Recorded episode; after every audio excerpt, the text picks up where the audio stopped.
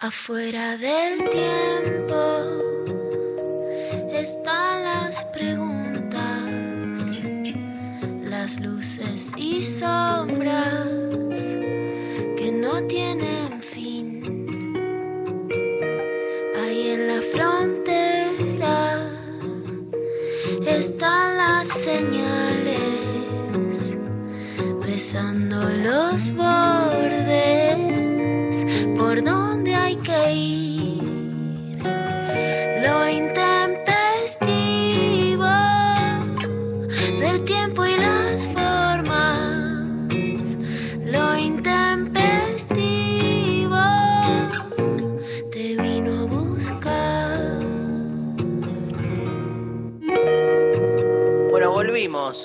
tiempo pasó. ¿Te acordás, María Stanriver, de aquel viernes con Martín Rechimusi?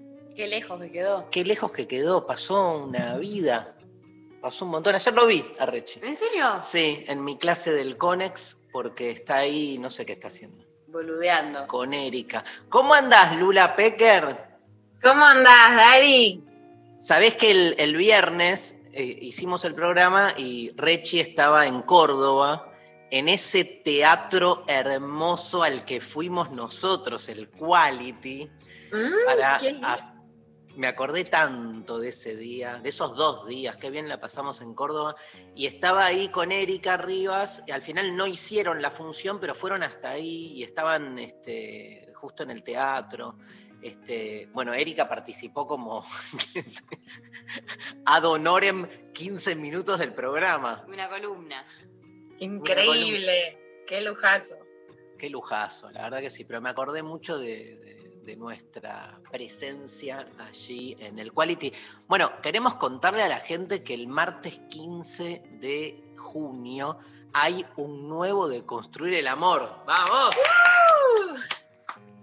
Por streaming, para todos, para todos, ya vamos. Las entradas van a estar a la venta, creo que mañana. Estamos ahí este, por salir pero estamos contentísimos y le hemos puesto un subtítulo increíble este, que dice lo siguiente, ¿es posible el encuentro amoroso?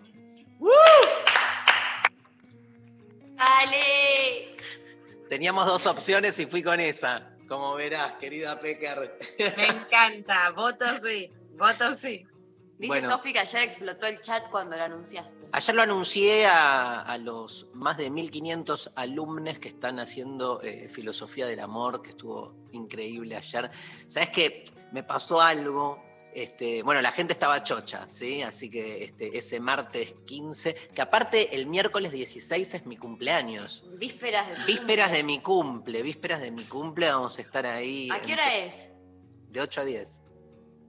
Pero después me vengo corriendo acá, que voy a tener a mis tres hijes esperándome con la torta.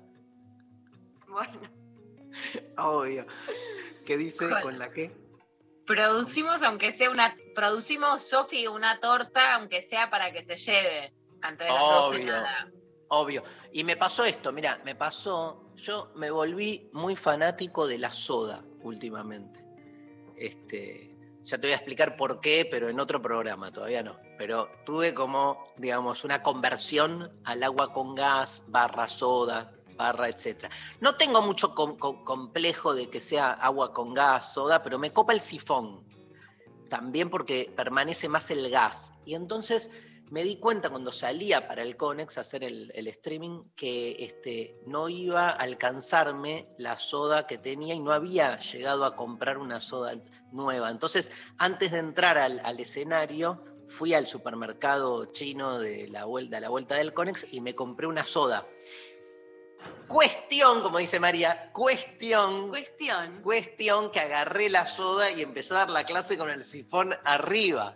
Y todo el mundo empezó a preguntar, ¿qué mierda hace esa soda?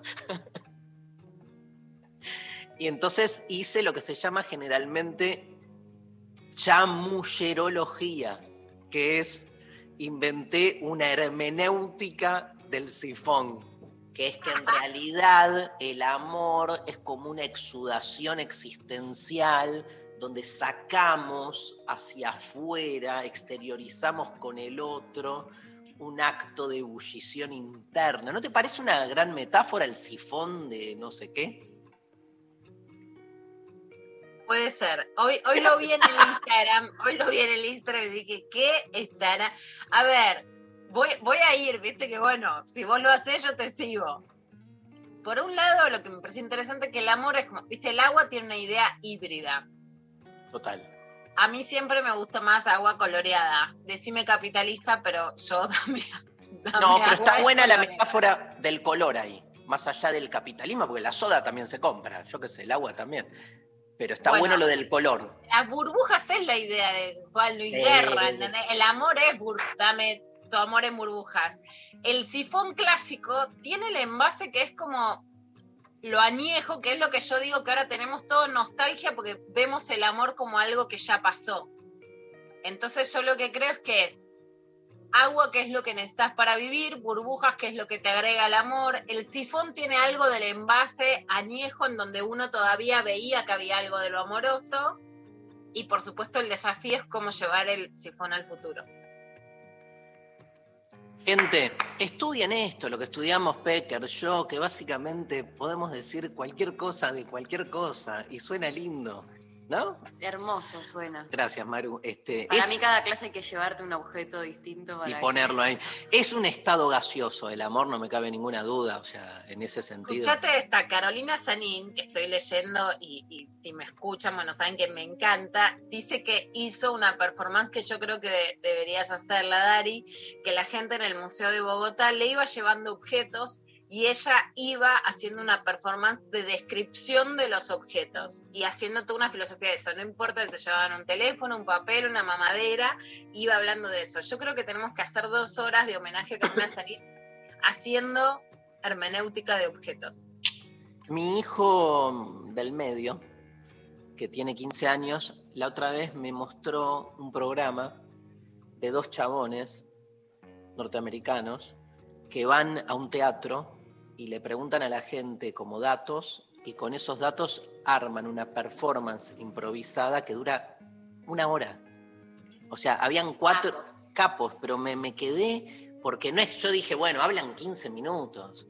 O sea, habían dos parejas que le contaron que iban, estaban por ahí en el teatro porque estaban yendo a un casamiento.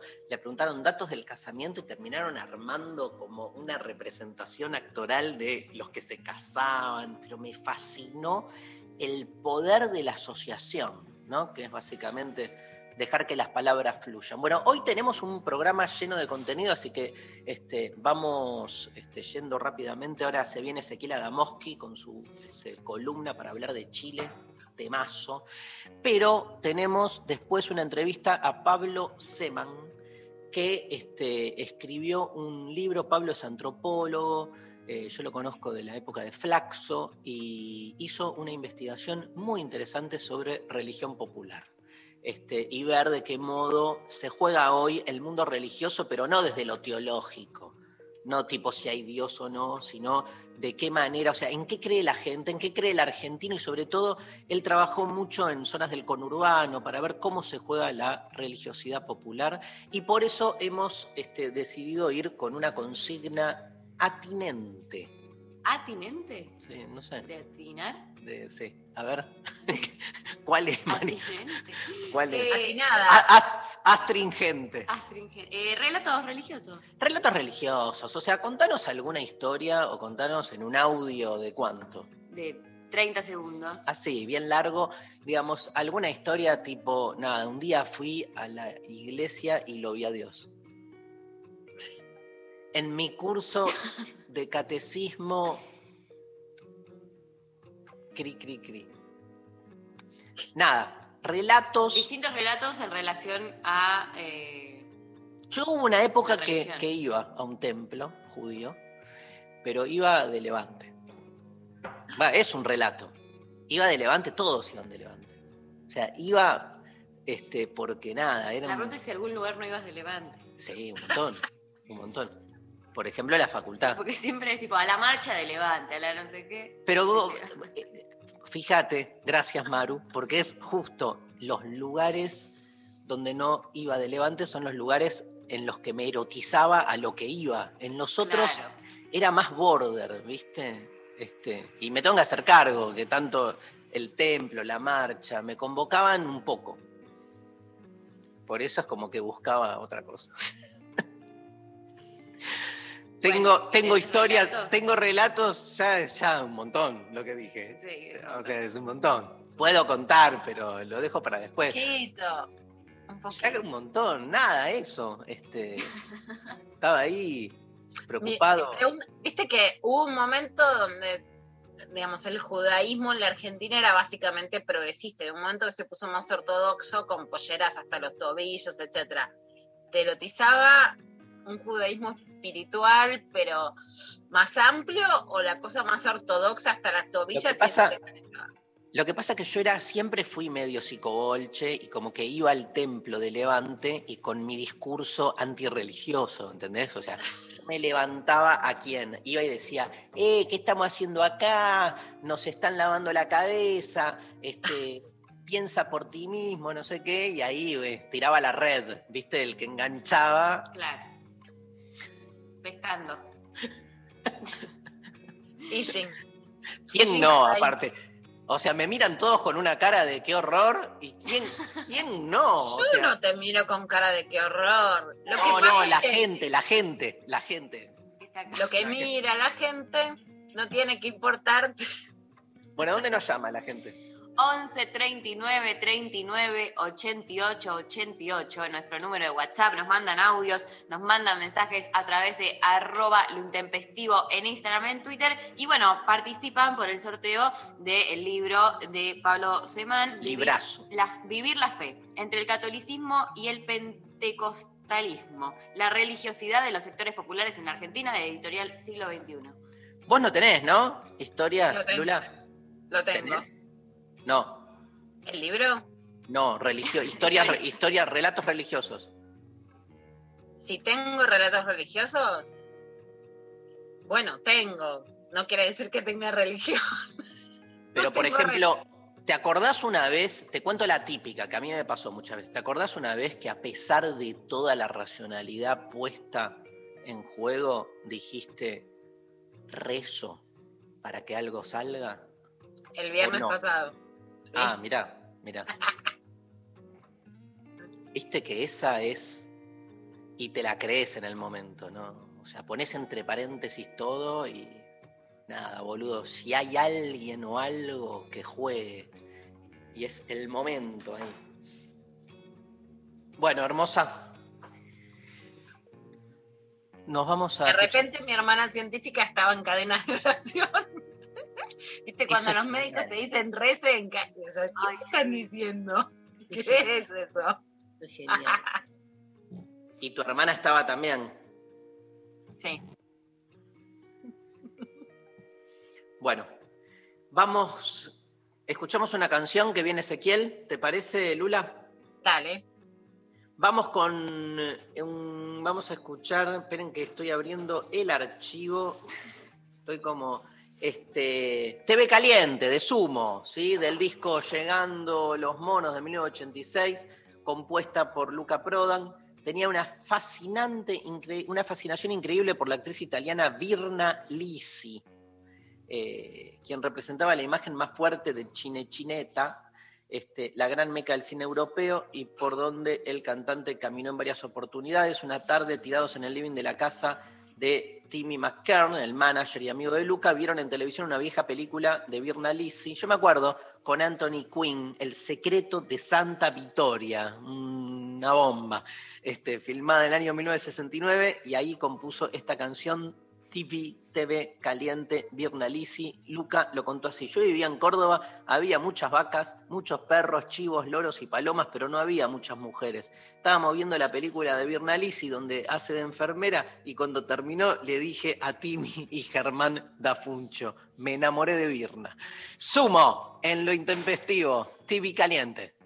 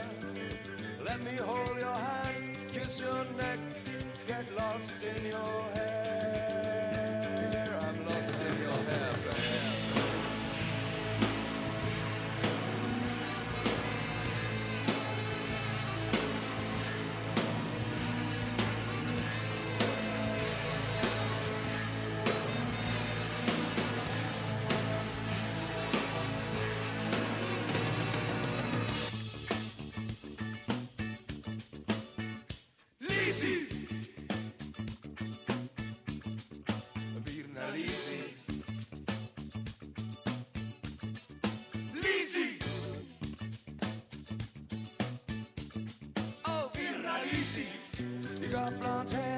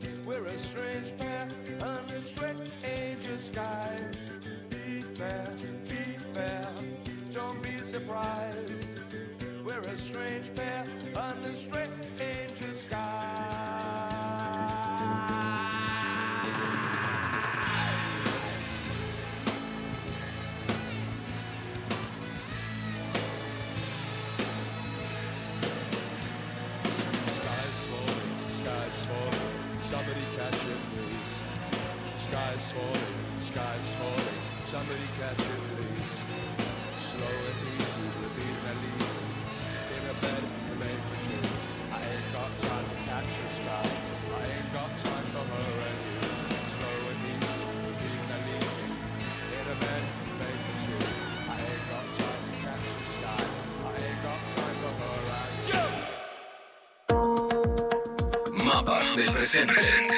Con Ezequiel Adamovsky, la actualidad política con perspectiva histórica. Bueno, vuelve la columna. No, ¿qué es esa mano? ¿Estoy? ¿Estoy? Estoy. Vuelve la columna de Ezequiel Adamovsky para mí, porque las últimas dos, tres, entre el COVID y bueno, nada, y la realidad, este, hace mucho que no la escucho, la, fui escuchando después este, en diferido pero bueno, un placer. Ezequiel, ¿cómo andás? Bien, todo muy bien. ¿Cómo están ustedes? Venís este, hoy con un temazo que es este, la reforma constitucional en Chile. Y bueno, el tema, la otra vez no me acuerdo por qué en una discusión alguien sacó este, la reforma constitucional argentina, la de Menem y Alfonsín, me acordé de lo que fue en su momento, que por un lado era un escándalo y por otro lado fue realmente un, giro fundamental, ¿no? Digamos, este, no sé si todavía se ha hecho eh, una reflexión atinada, estoy con ese con esa palabra, sobre este, lo que fue esa reforma, ¿no? Porque ha tenido, y como todas, detractores, pero también me parece que hoy con el tiempo podemos ver que fue una reforma, la verdad, fundamental para los tiempos que vivimos. Pero bueno, el tema es Chile, ¿no? El tema es Chile, sí. Igual vamos a, hablar un poquito también de la, reforma nuestra del 94. Eh, sí, el tema es Chile porque es, bueno, es bastante emocionante el resultado de las elecciones de la constituyente que fueron hace pocos días, ¿no? Contra, contra todo pronóstico, eh, Chile está camino a reformar su constitución después de décadas en las cuales eso parecía imposible y, y hay que decir que fueron las manifestaciones callejeras, fue sobre todo las mujeres que fueron las que iniciaron toda, toda esta lucha que inundaron las calles eh, de Santiago y de otras ciudades, desafiaron la, la brutalidad tremenda de la, de la, policía de allí y finalmente consiguieron entonces algo que, eh, fíjense qué simple o qué primario, que es el derecho a decidir con qué, bajo qué constitución quieren vivir, ¿no? el, el derecho a quitarse de encima la constitución que les dejó un dictador hace 30 años que se fue, Pinochet, y siguen eh, hasta el día de hoy los chilenos y chilenas teniendo que vivir bajo reglas que no... Que no o sea, la constitución que hoy rige en Chile es una constitución reformada por Pinochet. Exactamente, exactamente. Fue Pinochet el que en 1980 decidió, porque se le antojaba que la constitución anterior eh, había caducado, convocó a una, a una comisión que redacte una nueva y aprobó una nueva constitución que es, es, la que rige al día de hoy en, en, Chile. No tuvo algunas reformas parciales, pero es, el texto constitucional es todavía ese. Y la, la derecha en Chile nunca quiso conceder lo que hoy tuvo que conceder, que es el, eh, una constituyente, ¿no? que además tiene unos rasgos eh, inéditos, muy particulares, que va a ser una constituyente con paridad de género eh, y además con cupo para pueblos originarios, que es algo bastante un cambio tremendo en, en Chile, donde el, el, lugar de los pueblos originarios ha sido más bien de, de una gran marginación. ¿no? Grandes logros entonces de la lucha feminista y de la lucha de los, sobre todo de los mapuches, entre los varios pueblos originarios, originarios que viven allí. ¿no? Hay 18 escaños del total de 164 que van a ser ocupados por representantes de los distintos pueblos indígenas, la mayoría mapuches, pero también hay otros nueve pueblos que van a tener su, su asiento allí. ¿no? un triunfo muy fuerte de, de, los sectores de izquierda, de los sectores de izquierda no institucionalizados. Te hago una pregunta no para que me la respondas, sino retórica. ¿No era que el mundo estaba girando a la derecha? Bueno, lo que pasa es que, Chile tiene, viene de un gobierno de, de derecha, de Piñera, que, tiene un desprestigio tremendo, ¿no? Así que sí, un poco a contramano de lo que, de lo que viene pasando en otros lados, el giro en Chile fue, fue en sentido eh, izquierdista, lo, curioso del caso, lo interesante es que la derecha finalmente concedió esta constituyente, pero con toda una serie de resguardos, eh, especialmente pensados para que no llegue a buen puerto. Eh, primero fue, recuerdan, el año pasado un plebiscito para ver si la ciudadanía aprobaba o no que haya una constituyente. La derecha hizo campaña para que no se apruebe, la población lo aprobó. Ese fue el primer retén. Eh, y se guardaron el, el, as en la manga, que significa que cualquier eh, norma aprobada en la nueva constitución deba tener los dos tercios, lo cual significa que quien tenga un tercio de la asamblea puede bloquear cualquier cosa. Eso le daba la posibilidad a la derecha de, incluso siendo minoría, bloquear eh, cualquier este, reforma y, y, tener un, poder de, veto, con un agregado extra que la convocatoria la constituyente indica que si no hay acuerdo para un nuevo texto, queda en vigor el texto de Pinochet, lo cual es una carta de presión eh, enorme. ¿no? Eh, estaba todo pensado como para que esta constituyente escribiese un texto nuevo que de nuevo no, no tuviese nada, ¿no? que fuese bastante tradicional.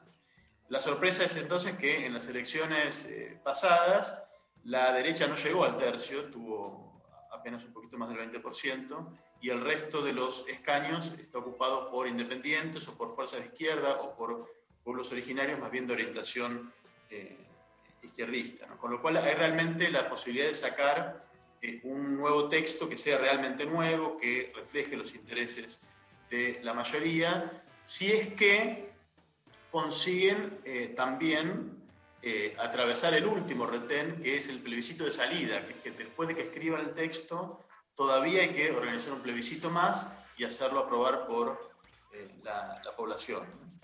Entonces, lo, lo, que hoy, la reflexión que hoy quería proponerles es que, bueno, más allá de la emoción y las expectativas que, que tenemos, ¿cómo debería llamarnos la atención que el recorrido que está haciendo el pueblo chileno parece, digamos, una carrera de resistencia y de obstáculos eh, para llegar a lo que en verdad debería ser el punto de partida, que es el derecho a decidir cómo quieren vivir, de acuerdo a qué reglas quieren vivir, no como si el autogobierno, el derecho a gobernarse a sí mismos, no fuese lo esperable, sino algo que eventualmente puede llegar después de tremendas luchas callejeras y además después de un golpe de suerte, una carambola, digamos, del destino muy particular, que es haber superado ese retén del tercio con, con, poder de veto. ¿no? Si las elecciones a la constituyente chilena hubiesen sido unos meses atrás, antes de que el gobierno de Piñera estuviese tan desgastado como está hoy, a lo mejor sí la derecha llegaba a ese tercio y todo el proceso se, se frustraba, ¿no? como si lo normal fuese que eh, la, los grupos minoritarios, los grupos más privilegiados, mantuviesen la sartén por el mango y el autogobierno fuese más bien una casualidad, una cosa eh, rarísima. Sí, sí que es el gran, perdón, ese, pero que es el gran cuestionamiento casi siempre que se le hace o le hacemos desde acá este, de esta postura a, la prédica liberal de que el punto de partida supone igualdad de condiciones. Evidentemente no es así y me parece que es este, tomar conciencia de eso, ¿no? Digo, desde ya esas desigualdades están manifiestas en ese lugar, en ese tercio que de algún modo marca, digamos, entiendo igual que la justificación debe haber sido, o sea, calculo que ahí la derecha debe haber justificado el porqué de ese tercio, entendiendo, me imagino los argumentos, la necesidad de un consenso, ¿no? Este, casi siempre se disfraza en una prédica del consenso, ¿no? Este, la... Claro, claro, igual lo, curioso es que ese consenso, eh, digamos, no es un consenso para cambiar un consenso previo, no, hubo un consenso previo. En, el caso de la constitución chilena es una constitución de una dictadura que el primer gobierno civil, cuando se fue Pinochet, eh, el gobierno de Aylwin tuvo que aceptar por la amenaza militar, digamos, no podía rechazar esa, esa constitución y, toda la, la, famosa normalidad eh, institucional chilena que siempre, que siempre uno compara con, con, el desorden argentino, ¿no? la vida institucional ordenada que han tenido los chilenos, el, el, apego a las normas eh, típico de la, del país eh, vecino, se fundan finalmente en la adherencia, la, obediencia a una constitución que es 100% ilegítima. Ilegítima y además surgida de la violencia. ¿no? Ustedes saben, eh, Pinochet llegó al poder en 1973 después de un golpe militar apoyado por las Fuerzas Armadas, las clases altas y la CIA para interrumpir un camino al socialismo democrático que la sociedad chilena había decidido poco antes con la elección de, eh, Salvador Allende. Fue una dictadura de las más sangrientas que hubo en la región y el legado de esa dictadura fue un orden institucional. Efectivamente, la sociedad chilena es, ordenado, es ordenada, pero es un orden institucional basada en la ilegitimidad constitucional total.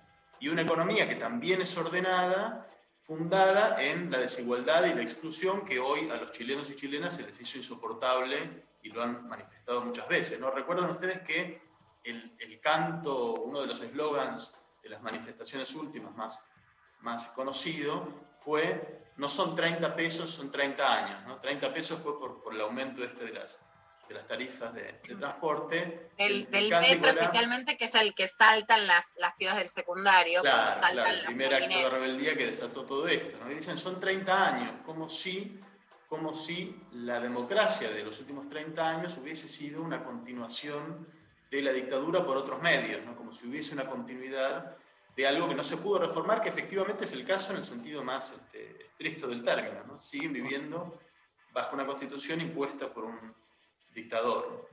Eh, y, si uno se sigue yendo un poquito más atrás, También, en verdad, la elección de Salvador Allende en 1970 fue resultado de la combinación de luchas sociales de muchos años, también con un golpe de suerte. Fue una elección, la del 70, en que la derecha fue dividida, y eso es lo que permitió eh, a, a Allende tener la primera minoría y luego obtener en el Congreso, eh, la- en, en el sistema constitucional chileno de entonces, el si había, no había mayoría en la elección, el Congreso definía entre los dos candidatos más votados y allí Allende tuvo eh, un voto abrumador, eh, abrumador a su favor.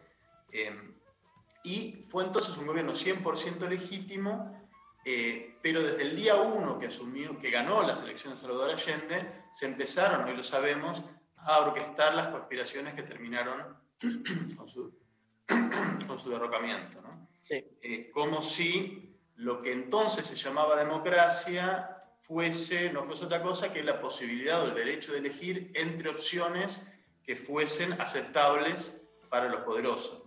¿No? Una democracia sustantiva, sino una democracia eh, tutelada con opciones bastante restringidas.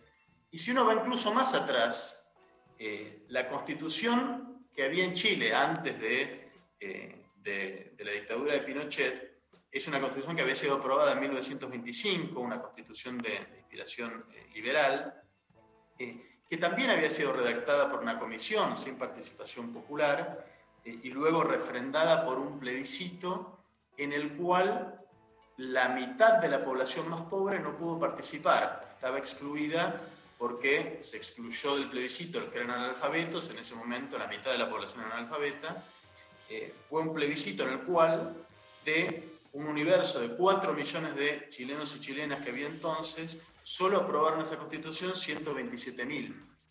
Eh, es decir, tampoco la constitución anterior era una constitución que hubiese sido fruto de un ejercicio de autogobierno de Claro. la población. También había sido, a su modo, impuesta, no por una dictadura, pero también eh, eh, este, impuesta. ¿Cómo volvió, ¿Cómo volvió el debate en estos tiempos sobre la calificación, ¿no? Sobre hasta qué punto el autogobierno supone una democracia radical donde una persona, un voto vale lo mismo y hasta qué punto se supone que hay como mayores derechos de ciertos sectores por diferentes características autopercibidas, ¿no? Como para eh, ostentar una prerrogativa mayor que el resto.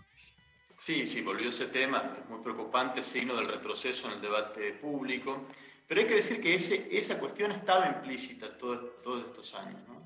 Hay una, una tensión entre liberalismo y democracia que es desde, está desde sus orígenes y que gira en torno precisamente de esto, de la capacidad, ¿no? de quién tiene la capacidad para tomar las decisiones en nombre de la sociedad, si es la sociedad toda o es algún grupo eh, particular. Esa es una tensión irresuelta que, que el liberalismo nunca terminó de, de tramitar bien. Y, y, de hecho lo que pasa en Chile, todo este camino en el cual parece que, eh, que, que no es posible el autogobierno eh, real, no es ninguna excepción. Si uno ve lo que pasó en nuestra historia, eh, también hay algo bastante similar en muchos sentidos. Durante décadas, eh, nuestro país se rigió por un texto constitucional surgido de una constitución, constituyente ilegítima que fue la que convocó la Revolución Libertadora en 1957. Eh, también en ese momento, Aramburo en el 56 decidió que la constitución eh, que estaba en, vigencia en ese momento había caducado, decisión unilateral, convocaron una constituyente totalmente ilegítima, porque una dictadura no puede convocar a una eh, constituyente, además con la proscripción del peronismo, que era el principal partido político de, del momento, y fue esa constitución aprobada en el 57 la que estuvo en vigor en Argentina hasta 1994. Es decir, que nosotros también estuvimos 37 años bajo un texto constitucional 100% ilegítimo, totalmente ilegítimo en su, en su origen. Y uno podría decir como atenuante que ese texto retomaba el texto de la constitución anterior, la constitución de 1853, eh, Pero la verdad es que tampoco la Constitución de 1853 había sido redactada con participación de las mayorías, ¿no? Pero además la, la la- no. la reforma del 57 tenía más como el objetivo de pelearse contra la reforma peronista de la Constitución, ¿no? Claro. Era- Sí, sí, sí, absolutamente, desandar esa, esa reforma. El, el hecho es que eh, instauró un texto constitucional que, aunque era igual que el anterior, prácticamente igual, eh, era ilegítimo de, de origen. De hecho, parte de la reforma del 94, parte de los motivos para reformar la Constitución del 94 es que todo el mundo sabía que estábamos viviendo con un basamento constitucional ilegítimo. Ujú. Eh, y, y fíjense lo que pasó en, el 94, que es, efectivamente es, una, es un texto constitucional que incluye una cantidad de derechos eh, novedosos, de, de- segunda y tercera generación. Realmente fue un texto con, muchas innovaciones, muy diferente y muy progresivo en muchos sentidos. Pero recordarán ustedes una, una cuestión eh, central de esa convocatoria que se convocó por un pacto entre cúpulas partidarias, por el Pacto de Olivos. Y parte de ese pacto implicó definir de antemano qué cosas iban a estar incluidas en la nueva constitución y qué cosas no, y qué cosas iban a poder discutir los constituyentes elegidos y qué cosas no. Es decir, fue una reforma en la cual los constituyentes no tuvieron libertad para redactar un texto constitucional nuevo, sino que estuvieron bastante atados en el rango de cosas que podían poner en discusión. Por ejemplo, todo el núcleo eh, central, el núcleo liberal de la Constitución de 1853, todos los primeros capítulos de esa Constitución tenían que cortarse y pegarse en la nueva tal cual como estaban. Digamos. Eso no se podía poner en discusión.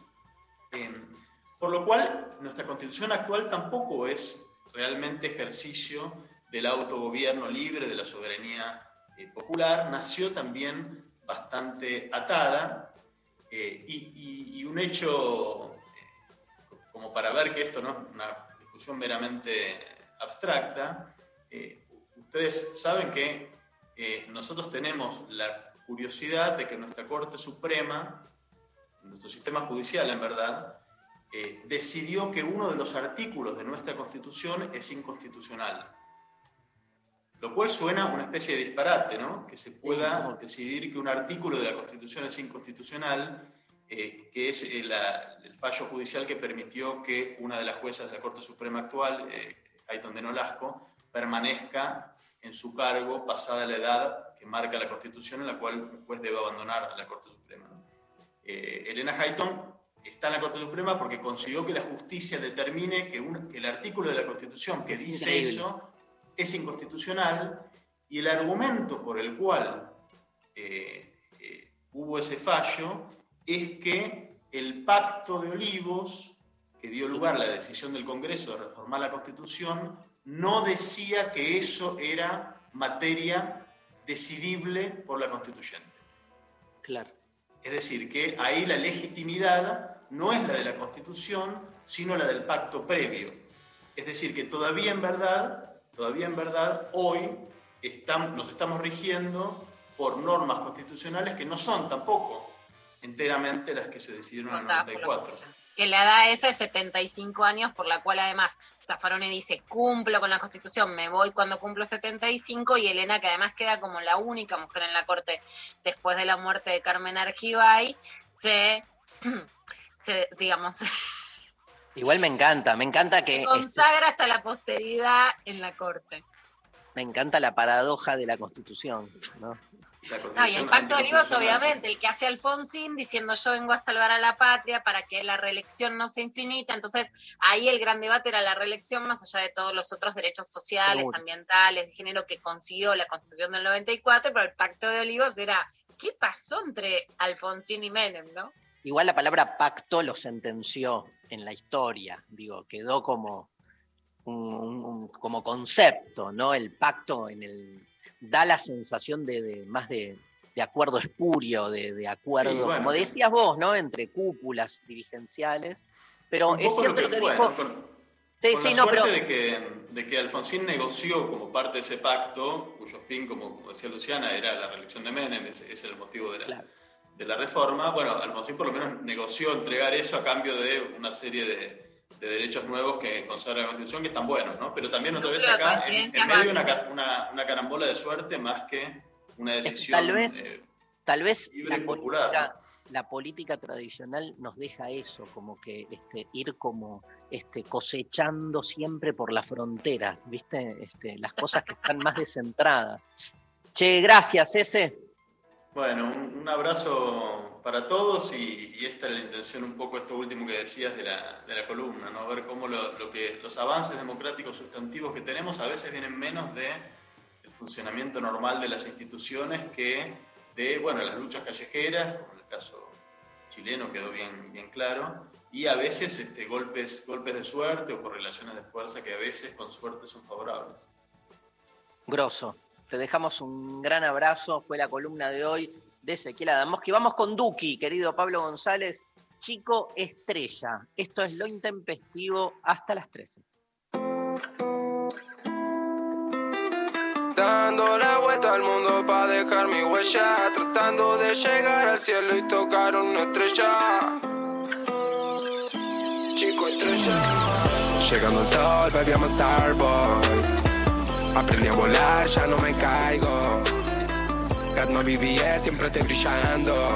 Chico estrella. Cause I'm a starboy, cause I'm a starboy. Llegando al sol, baby, I'm a starboy. Aprendí a volar, ya no me caigo. Got my BBS siempre brillando.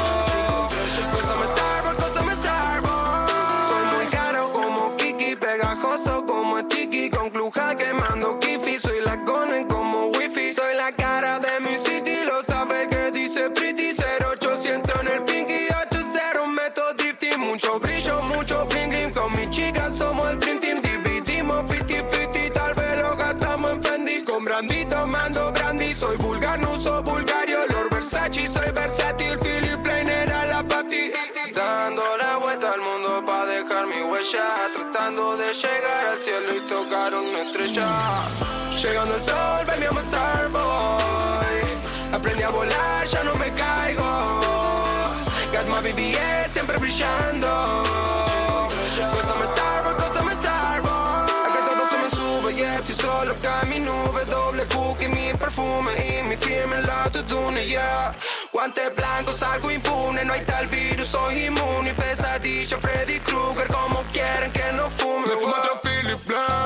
Cine Philip Clap, pa' usar green Big Bang, ah. Caramelo, flim, puff, mi rolly, tic tac, tic tac, ah. Las agujas le dan vuelta al círculo todo el día entero. Como mi cabeza que solo piensa en ese cuero. Como los billetes cuando se los doy a mi cochero. Pero, como si fuera mi cumple, festejamos todo el día entero. Pero, dando la vuelta al mundo para dejar mi huella. Tratando de llegar al cielo y tocar una estrella. Llegando al sol, I'm a starboy. Aprendí a volar, ya no me caigo. Got my BBS siempre brillando.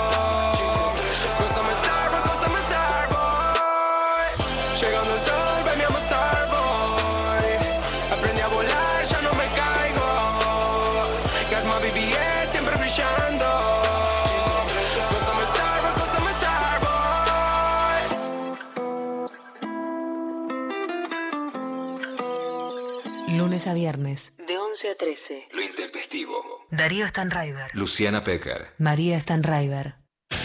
Siempre resistir. La resistencia. La resistencia. Hay que pensar. Hay que pensar muy rápido. Hay que pensar. Entre palabras. No hay tiempo. Solo, Solo música. Es aquí y ahora. Pero al revés. Porque dado vuelta estás vos. Radio. Escucha. A la escucha. 3, Escucha. 7, 937. Nacional Rock. Un resumen de las noticias más importantes de la semana. Crisis en el aire. La palabra de los protagonistas, la mirada de los investigadores y el análisis político de la revista Crisis. Crisis en el aire.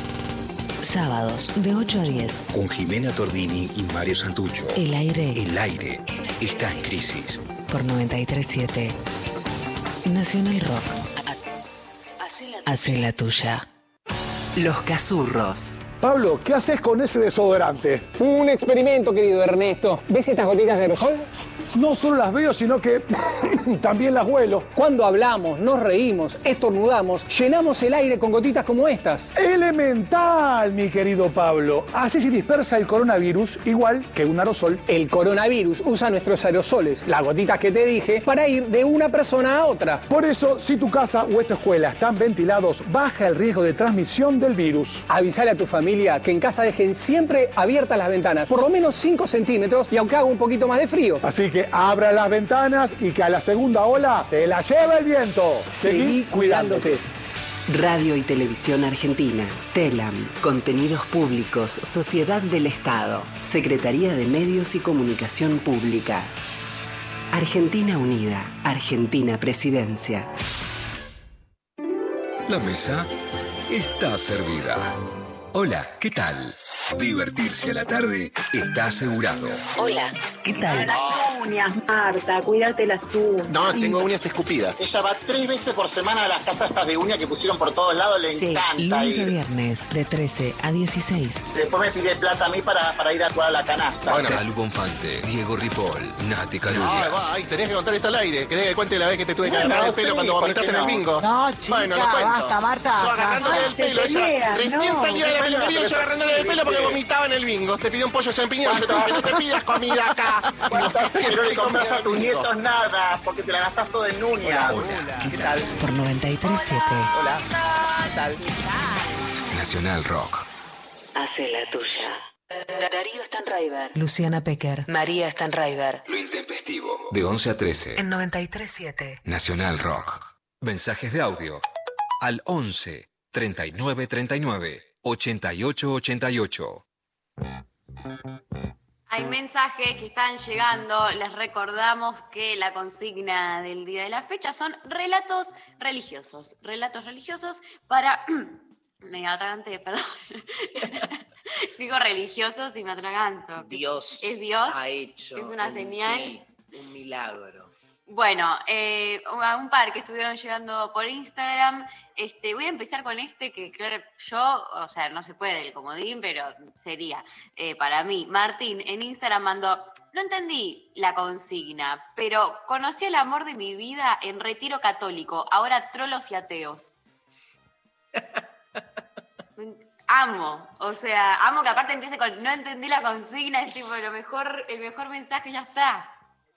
Me encanta, ¿no? Porque es como ir este, exactamente a la inversa de todo lo que recibió en ese campamento, ¿entendés? O sea, amo, amo el, este, amo eso, ¿no? La, como muchas veces se dan continuidades y muchas veces se dan exactamente al revés. O sea, te, te buscan tanto imponer los dogmas que salís corriendo, se invierte el esquema y te volvés un crítico radicalizado.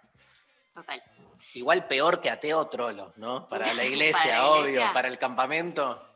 La combinación ya No es como letal. Eh, Diana dice, buscar explicación en la muerte, en vida, me hace repensar volver a la fe. Dura cinco minutos, pero sigo atea, dice. No, pero está bien. Está yo, bueno. yo soy de esos, sí.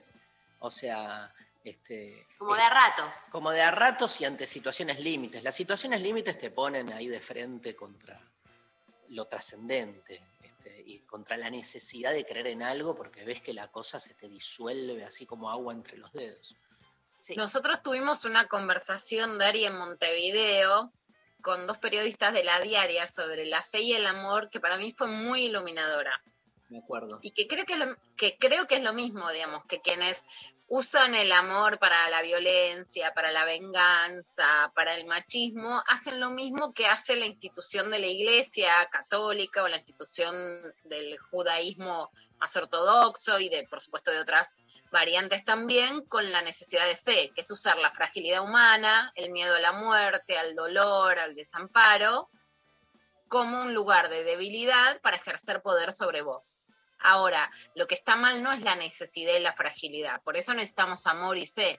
Lo que está mal es cuando esas instituciones usan esa fragilidad para oprimirnos. María. Eh, Octavio dice, haber encontrado mucha paz después de conversar con un cura después de una pérdida significativa. es eh, los momentos de, de, de muertes, de, de gente cercana. Nada, el consuelo, ¿no? Hay algo de. Que para mí, si la religión se atuviera. No es distinta, no era atinente. Atuviera es Ay, otro verbo. Pero todo es Ah, bueno. Se ¿no? quedara ahí, se quedara ahí. Atender a lo que tiene que atender. Totalmente. Sería, o sea, es, es como, me parece como que está buenísimo, porque aparte hay algo que también es una palabra, les cuento, bien religiosa, que es carisma, que nosotros hoy la usamos este, secularmente, pero el querigma tiene que ver con eso, con estar como imbuido, investido, a, a tu vida, investido, digamos, de, de- de- de algo que te llega. Una persona con carisma es una persona que te consuela, que te calma, que te ayuda a pasar ese momento desde una transferencia básica. Este, pero no, ¿viste? O sea, siempre quieren más, van por todo. Este, eh, porque en ese sentido yo no soy anti, ¿viste? Me, me- me parece como. Pero Ah, sí. obviamente le estás recortando la cosa de Dios, la cosa normativa, los estás transformando en, este, como es, Eh, acompañantes terapéuticos, claro. Pero bueno, vale también. Vale todo. Obvio, ¿Qué tiene de malo? A mí me parece que la desa- no desaparece en la realidad, pero que la desaparición histórica de la funcionalidad de las iglesias Sí. es el, el lugar casi inexistente en el consuelo y la caridad en la crisis del COVID. O sea, se dedicaron a- a hacer lo- lobby institucional contra el aborto, lobby para abrir las iglesias, pero no ocuparon un lugar ni de consuelo ni de caridad. Vamos a hablar con Pablo Semán. Último mensaje y nos metemos en la clavada de noticias. Eh, acá eh, Berna dice, cuando voy jugado a un final parcial, vale todo. De una. Re- Vamos sí, todos.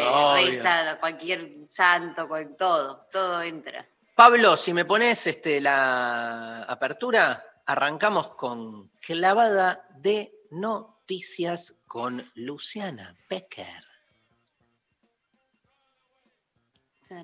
Bueno, empezamos igual. Vamos, Lula. Vamos, vamos, vamos, se viene el bullrichazo. Epa, ¿Cómo? me encanta porque da rechazo, ¿viste? Bull, richa- bull rechazo. Bull, re- bull rechazo. Bullying, bull rechazo, bueno, el Bullrich, el Bullrich Gate que se armó a partir de la denuncia de Patricia Bullrich, que básicamente lo que dijo es que la Argentina no había podido negociar con la empresa Pfizer porque Ginés González García pidió una coima que Pfizer no se la quiso dar y que también había pedido la intermediación de Hugo Sigman, que finalmente es el farmacéutico argentino, que termina asociándose con AstraZeneca. Bueno, esto terminó en un escándalo que ahora vamos a ir siguiéndolo un poco, pero para resumir, de hecho, una nota que es interesante ver, porque justamente es de quienes han criticado, es que Hugo Alconadamón en La Nación sale con la versión oficial de la empresa, digamos, y de la versión estadounidense, que es que no hubo pedido de coima. ¿Por qué sale Estados Unidos como loco a decir lo que me parece fundamental también para entender una estructura argentina? Porque una empresa no puede recibir un soborno y no denunciarlo en Estados Unidos. En la Argentina tuvo muy poca repercusión un escándalo de corrupción eh, que tiene que ver con los Panama Papers y que tiene que ver con la estructura de la corrupción en América Latina, que es el caso Odelbrecht, que básicamente no es solo que se juzga a la parte de la política local, sino que se juzga a las empresas. Entonces, si una empresa recibe un pedido de sobornos, tiene que denunciarlo. Entonces, cuando Patricia Bullrich dice eso, pone en jaque la estructura estadounidense. Y para mí lo interesante es que devela que en la Argentina la oposición no tiene en cuenta que las empresas no pueden recibir coimas sin denunciarlo. O sea que en la Argentina los que dicen defender a las empresas no tienen en cuenta la responsabilidad empresarial en la corrupción, más allá del escándalo de Pfizer. Vamos a ver lo que decía Patricia Woodridge para aclarar la desmentida de Pfizer sobre que no había recibido ningún pedido de sobornos ni que había recibido el pedido de la. ¿no? O sea, eh, Patricia Bullrich mantuvo su. No, no es que este, cambió su comentario, me parece. Ay, o sea, lo cambia en relación a lo que dice Estados Unidos. sigue con la pica al gobierno, pero cambia lo que dice. No A dice ver. que hubo un soborno, sino que y le da una vuelta porque no puede sostenerlo de la misma manera. Vamos a ver primero lo, lo que dice. el hecho de la de corrupción está en no haber firmado un contrato por haber pedido eh, la exigencia de un intermediario que es la típica matriz de corrupción K. Es decir, un intermediario que es por ahí donde se saca el ducto de dinero. La no firma del contrato con Pfizer ha sido un, un elemento que muestra un modelo de corrupción kirchnerista. Que hayan hecho el contrato con AstraZeneca y no con Pfizer, porque ahí sí tenían un socio local, demuestra un modelo de eh, matriz de corrupción kirchnerista. Que existen esos funcionarios y que existen a los funcionarios de Pfizer y que les hagan bajo juramento decir la verdad. Porque la Argentina para sanarse necesita verdad. Y los argentinos hoy estamos sufriendo la destrucción de todo nuestro futuro por lo que están haciendo, porque no compraron vacunas, porque priorizan negociados. Entonces se lo digo de frente, en la cara del presidente, que me llame mañana, ¿a dónde quiere que vaya? Voy. Se lo digo de frente, para que sepa, si él no lo sabe, entonces lo va a saber de mi boca cuáles fueron los funcionarios que traicionaron eh, la posibilidad de que hoy la Argentina tenga vacunas. Tremenda vuelta. ¿eh? Le da una vuelta porque no es lo mismo que denunciar sobornos, aprieta a Pfizer, que es apretar a la, digamos, a sus fuentes de la Embajada de Estados Unidos sin lugar a dudas, como que lo digan bajo juramento. La, la decisión es empresarial, es estructural. Y sí, vuelvo a decir acá, el kit de la cuestión es que en la Argentina se quieren denunciar a políticos de la oposición en este caso, pero no se quiere mirar a la responsabilidad empresarial. Y esta no es la forma de mirar ni en Estados Unidos ni en la crisis de la corrupción, básicamente con el caso de Odebrecht, que ha generado que las empresas tengan responsabilidades, ¿no? Después ella la lleva a una matriz que ella considera que es la matriz del eh, kirchnerismo. Esto está desmentido y si llega a la justicia realmente va a ser un problema en, en- en la desarticulación de la idea del pedido de soborno como consecuencia de las vacunas que faltan en la Argentina cuando claramente es la crisis mundial. Ahora, ¿hubo una mala negociación con Pfizer? Hubo una mala negociación con Pfizer, de eso no queda ninguna duda, que no tiene que ver con sobornos o con corrupción, por lo menos hasta lo que ahora se puede demostrar. Pfizer hace pruebas en el hospital militar, tiene una reunión Pollack con Alberto Fernández de las que vemos la foto, se tendría que haber avanzado en una negociación con Pfizer, se tendría que haber avanzado mejor. ¿Se apuesta más por AstraZeneca y Sigman que por Pfizer? Sí, esa negociación con AstraZeneca y Sigman sale mal en términos de en qué momento llegan las vacunas, aunque ya están llegando y van a seguir llegando. Sí, sale mal porque AstraZeneca no cumple con lo prometido con la Argentina, que es enviar las vacunas en tiempo y forma. ¿Esto pasa porque hay una crisis mundial? Sí, claramente. Se tienen que retomar las negociaciones con Pfizer, que es lo que están haciendo hace un tiempo Cecilia Nacolini y Carla Bisotti. Sí. Lo que pide Pfizer es abusivo. Sí es abusivo. Miren lo que pone Hugo con Adamón en La Nación, que de hecho Patricia Bullrich cuando dice la frase Malvinas es, no nos estaban pidiendo las Malvinas, sino las pedían, había que entregarla, como diciendo hay que entregar cualquier cosa que pida, que pida Pfizer, ¿no? Desde la Casa Rosada lo que dijeron es que es un escollo jurídico insalvable, que lo que pide Pfizer es que se cambie la ley argentina de vacunas que ya salió con el voto del oficialismo y de la oposición, o sea, tiene responsabilidad institucional también la oposición, a la que por supuesto es una dirigente clave, Patricia Bullrich, que dijo que el Estado podía acordar condiciones de indemnidad patrimonial para los laboratorios, o sea, que estén blindados de no tener que pagar ningún juicio, salvo aquellas originadas en maniobras fraudulentas, conductas maliciosas o negligencias. En una entrevista con Tiempo Argentino, Pedro Can dice, bueno, que la, opos- oposición votó esto para no entregar un cheque en blanco a los laboratorios.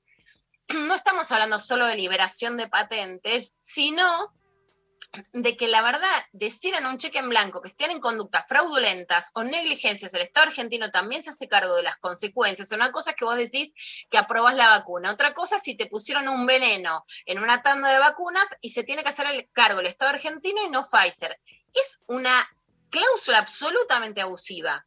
Para mí ninguna duda, y esto está reconocido por un medio como La Nación y por Hugo Alconadamón. Ahora, si preguntamos, aún siendo cláusulas abusivas en este estado de emergencia, ¿habría que haber avanzado con la negociación? Yo creo que sí, que no quiere decir que haya sobornos. Creo que sí en relación a la consecuencia de emergencia que tienen las vacunas y que sí hay una trama en relación a AstraZeneca y a, y a Pfizer, pero no es la trama que cuenta Patricia Bullrich, ¿no? Igual, que ahora está en un problema. un poco la, la lógica de la posverdad se la, se la escucha ahí, ¿viste? O sea, desde el momento, eh, la, insistencia de Patricia Bullrich en la matriz kirchnerista como concepto, o sea, partiendo de la idea de la aquella parte que todo el kirchnerismo no tiene otro objetivo en la política que no sea la delincuencia o el robo, ¿no? Esta idea que se escuchó tantas veces, este, no sé si a ella, pero sí esta idea de, de- de pensar, digamos, a, a ese otro, digamos, este, como con un objetivo que no es el objetivo propio de la política, porque es eso, ¿viste? ¿Cuántas veces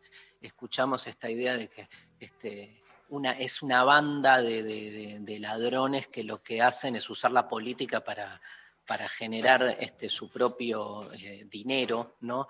Dicho de esa manera, hay una anulación del otro desde el vamos que hace imposible entonces que se pueda después dirimir si hay otra cosa en juego. O sea, siempre vas a visualizar cualquier acción desde ese paradigma previo de- de- del que partís, ¿no? Entonces, ese es el gran problema de la posverdad, que, digamos, no importa después la data, los hechos, los argumentos, las comprobaciones, lo que diga Pfizer, no importa nada, porque vos ya estás viendo, ¿viste? Fíjate que el argumento central de, Patricia Bullrich es, eh, esa es la matriz kirchnerista con la que siempre generan sus actos de corrupción, poner intermediarios. Eso desde la lógica, no tienen, eso se llama inducción, que no tiene ninguna justificación, que es que, o sea, eh, como cada vez que hubo un acto de corrupción hubo intermediarios, entonces como acá este, se está postulando una intermediación, este, va a haber necesariamente un acto de corrupción. Ese argumento es un argumento que no se sostiene, ¿no? Digo, no, no, no se deriva lógicamente la conclusión de las premisas claramente. Y salvo, Dari, que haya corrupción en la justicia y otros intereses que en la Argentina para nada estás exento de eso, no es para nada comprobable en la justicia, porque, porque me parece que antes robaste, ahora es que robabas, y fíjate Claro. cómo le suelta la mano a Joaquín Morales Sola, claramente un periodista con fuentes en la Embajada de Estados Unidos. Es esto de que Ginés González García había pedido coimas y de que se le había exigido a Sigman como socio, la hizo Patricia Bullrich. Eh, yo creo sinceramente que la dramatización de las denuncias termina beneficiando al denunciado. Pedir este, coimas para comprar una vacuna que tiene este, una demanda enorme en el mundo es, es medio imposible. Lo de Sigman también es increíble porque Sigman ya era socio o estaba negociando la sociedad con AstraZeneca, que es otro de los grandes laboratorios mundiales. Me parece que, digamos, drama, vuelvo a repetir, dramatizar las denuncias termina beneficiando al denunciado. De hecho, hoy el presidente, después de la desmentida de Pfizer, le dijo, anunció que le va a hacer un juicio civil a Patricia Bullrich. Eh, y tiene el, el documento de Pfizer en sus manos. Por eso vuelvo a repetir por última vez, dramatizar las denuncias termina beneficiando a los denunciados. Chao, hasta el lunes. Bueno, Joaquín jugando también en la interna de Cambiemos, porque recordemos que la interna de Cambiemos es Macri que habla por Bullrich, Bull- de hecho Macri sale ahora a respaldarla a Patricia diciendo, bueno, tiene razón para no soltarle la mano, y termina ganando en esto el sector moderado que al que Patricia Bullrich estaba corriendo, que es Horacio Rodríguez Larreta, diciendo la ciudad tiene que abrir, presionándolo, ninguna duda que la judicialización de la presencialidad de las clases fue por la presión de Patricia Bullrich, y en esto eh, Bullrich va para atrás. Y vamos a escuchar otro audio que Pablo González encontró de Patricia Bullrich, también reculando todavía un poquito más. Es que tiene razón Pfizer, porque a Pfizer no le pidieron coimas. A Pfizer lo que le pidieron fue que para firmar el contrato tenía que haber una contra, un, un componente nacional, una contraparte nacional. La matriz de la, de la forma del- de la forma en que trabaja el kirchnerismo es esta.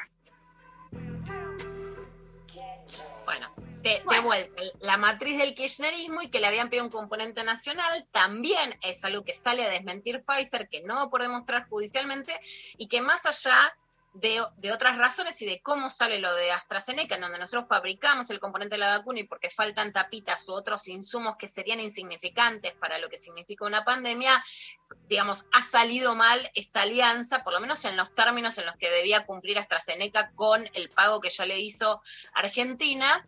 Pero generar un desarrollo de la industria local, por supuesto que sería necesario no solo ser quienes recibimos vacunas, sino lo que podría pasar ahora con los laboratorios Sigman y con los laboratorios Richmond que van a fabricar las Sputnik. Y sin lugar a dudas, más allá de que terminemos de, de develar eh, la trama, digamos, de, de qué vacunas son efectivas, eh, la OMS y Francia y España, por ejemplo, hoy no están aceptando que puedas ingresar con la Sputnik y según Florencia Kahn, por supuesto la infectóloga que hemos entrevistado, solo se debe a razones geopolíticas y no a razones científicas. Por supuesto que vamos a ver qué sigue diciendo la letra chica, eh, tanto con lo que pasa en Europa o no, pero la incidencia de la Sputnik y de la actitud de China y de Rusia para con Argentina, que esto significa para con América Latina, a diferencia de la actitud mucho más esquiva de los laboratorios que son emblema del capitalismo, es claro que hoy juega algo, porque han sido más solidarios otro bloque de países y empezó a jugar esto geopolíticamente mucho más fuerte para intentar boicotear este efecto de la Sputnik en la, en la geopolítica latinoamericana. Ahora vamos a ver qué decía Alberto Fernández sobre Patricia Bullrich en Radio 10. Él personalmente yo. Bien. Personalmente yo no voy a utilizar los abogados del Estado. Voy él personalmente yo. Y, y voy a demandarlo civilmente y los daños y perjuicios se los voy a donar al Instituto Malbrán. Pero esto no se aguanta más. E- Esta lógica, esta lógica política no se aguanta más. No se puede tolerar. Porque realmente hay mucha gente sufriendo en la, la pandemia. Hay mucha gente esperanzada en que le llegue la vacuna. Y yo trabajo mañana, tarde y noche para conseguir vacunas para los argentinos. Y que me acusen de estar haciendo negocios personales trayendo vacunas, no, eso no se lo perdono a nadie, absolutamente a nadie. Ahora, yo no hago negocios personales en la función pública, no lo hice jamás y no lo voy a hacer tampoco ahora y no lo haré nunca, porque no está en mi, en mi genética. Pero, pero esto que ha pasado es demasiado. Todo tiene un límite. Bueno, hab- habrá que acostumbrarse, Alberto, porque la verdad que esta señora que ha hecho esta... No, no hay que so- acostumbrarse, Antonio, no, no hay que acostumbrarse. Pero digo, no, es Patricia Lo Bullrich. pasarnos- lo peor que puede pasarnos es acostumbrarnos a la mentira. No nos podemos acostumbrar a la mentira. Nosotros lo que tenemos que pedir a la política es que sea severa en sus cuestionamientos, que sea todo lo crítica que quiera, pero que no mienta, que no mienta. Eso es lo que tenemos que decir. Patricia Bullrich viene mintiendo del año pasado, fue un, Bueno, es una de las abanderadas anticuarentena. Aquí lamentablemente se cruzó con uno que le dijo, vas a parar de mentir. Ese soy yo. Yo creo que si se cruzó con alguien que le frenó el carro a Patricia Burrich es con Pfizer, que le dijo, no puedes decir eso porque nos estás arrastrando a nosotros. Y ahora vamos a ver qué le contestaba también Axel Kicillof, el gobernador de la provincia de Buenos Aires, a Patricia Burrich. Es permanente, ¿eh? es permanente como llegaron a este extremo. Primero, creo que los dos extremos son lo de la denuncia por envenenamiento y ahora la denuncia por, por esta, este, esto que acaba de intentar la presidenta del PRO. Se nota mucho, ¿eh? se Es nota verdad. mucho que Claro, la intención tiene- es sembrar la duda. Sí, sí. La verdad que hace bien el presidente en ponerse a la cabeza de terminar con esta operación, porque también tiene como objetivo probablemente que Pfizer no quiera vender acá. Porque ahora hay una sospecha, por eso eh, Pfizer, yo escuché lo que dijo la presidenta del PRO, un papelón y una vergüenza, un papelón y una vergüenza de lo que van a tener que pedir perdón y arrepentirse, porque al sembrar este tipo de sospechas permanentes, eh, de nuevo, la gente desconfía, lógicamente, porque escucha tal vez los canales opositores, la prensa porteña, y, y después toma decisiones equivocadas en medio de una emergencia. No querer vacunarse, dudar de todo, no querer hacer caso a las medidas de cuidado. Bueno, escuchábamos. Listo el Bullrich Gate. Sí, no, bueno. ¿Vos decís que pasa el tema? O sea, o, o va a estar vigente durante algunos días. Yo creo que como todo escándalo pasa, pero va a tener consecuencias porque la interna básicamente de la oposición o de Cambiemos es muy grande. Entonces desnivela así la legitimidad de quien era la vocera más dura. De hecho, digamos, Dari, hace 10 días atrás era esperable que estas restricciones del gobierno, ayer hubo una marcha en el obelisco, pero que tuviera una incidencia más fuerte. Patricia Bullrich estaba en la Quinta de Olivos. Hoy no te la imaginás con esta sacada de mano de la Embajada de Estados Unidos y de Pfizer teniendo esa incidencia. Entonces tiene consecuencias aunque el escándalo pase.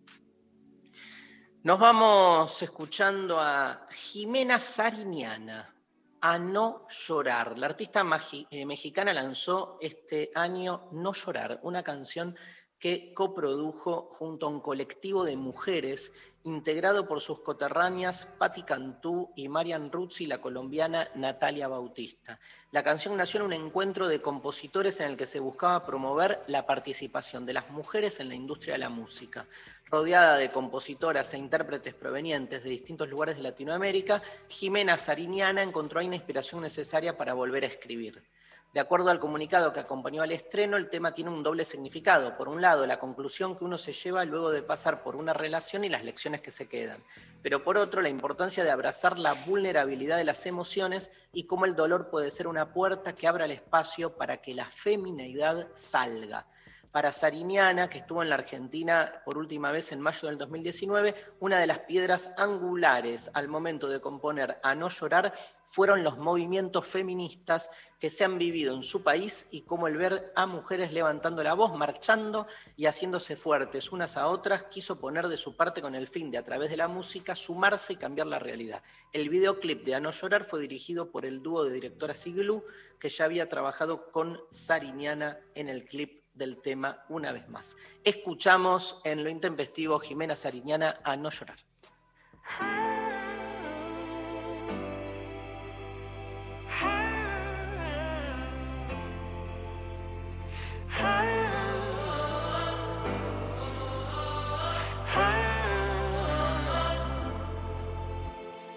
Mi corazón se enfrenta, no va llevando la cuenta. Como un boxeador yo comprendo que el knockout es parte de cada pelea. Me levanto desde las cenizas, como el ave fénix que brilla. Mis cicatrices los llevo por fuera, pues no tuve miedo a vivirlas. Y aunque suene mal, el amor no es convencional. Por aquí hay que pasar. Lo mejor se hace esperar. Yeah. Sé que me has hecho daño al final, pero prefiero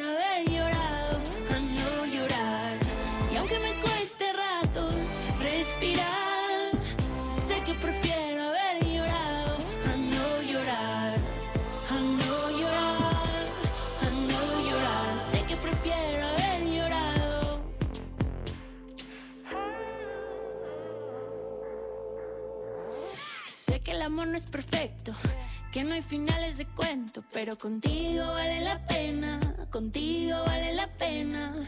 Esta manera de hacerlo es una bomba de tiempo, solo contigo vale la pena, contigo vale la pena. Y aunque suene mal, el amor no es convencional. Por aquí hay que pasar. Lo mejor se hace esperar. Sé que me has hecho daño al final,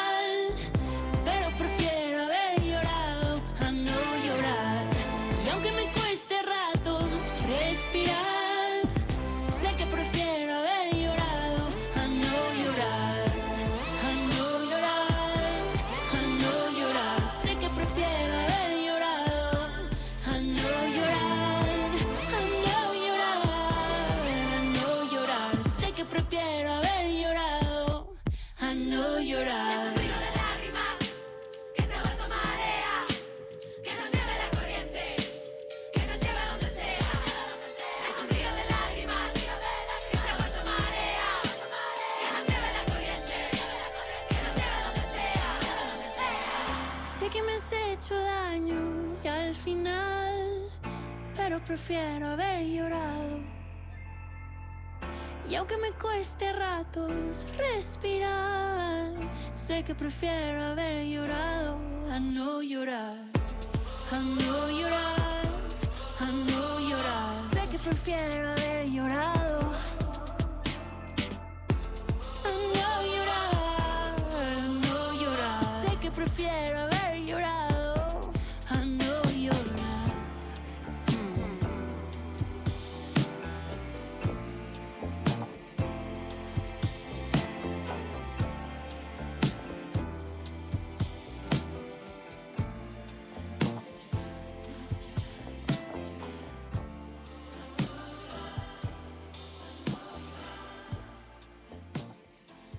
Mensajes Al 11 39 39 88 88.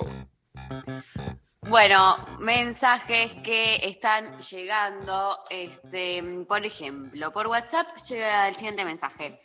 Buenas, iba a una escuela católica y para seguir nos exigían que nos confirmemos, sacramento de confirmación. Durante un año previo nos preparaban, entre comillas, haciéndonos ir todos los sábados a la parroquia. A la pa- parroquia. Chicos, parroquia ¿cómo es se llama? como- La parrilla. Parrioca. Contame ese fallido, María. Ah, ¿qué será? Para mí es como un nombre de A la sidra. mandioca. Como un nombre de sidra, ¿viste? La parrioca. Tome Bueno, cambié de lugar las, las vocales. Eh, la, parri- la parrioca. Y nos preguntaban si el domingo pasado habíamos ido a misa. Solo podíamos faltar tres veces. Le conté a mi viejo como riéndome de la situación y me obligó a ir a misa todos los domingos para no mentirle al padre Antonio en la casa de Dios. No, Bueno, encima el Padre Antonio, todo lo domingo, todo lo domingo. Pedile a San Antonio que te busque un novio, todo la, lo conoce- domingo. la conocemos vos, yo y la gente Supra Ah. 40. Supra 40. Ah, bueno. Era una canción que básicamente la hizo conocida a Dolina, que era todo lo domingo, que vas a San Antonio pero un novio. Sofi, ¿la conoces? Bien. Sofi para mí es como, marca como el, el- el criterio. La cantaba Sergio Denis. ¿En serio? Mira. La otra vez escuchamos de Sergio Denis, ¿qué canción? Eh, Los sonidos del silencio. Versión en, en español. Tremenda. Bien.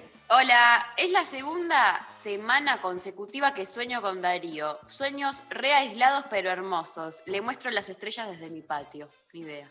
Ay, qué hermoso. Gracias por estar ahí. Andás a ver qué mierda represento en tu sueño y en tu psiquis, que nunca soy yo, ¿sabes? ¿No?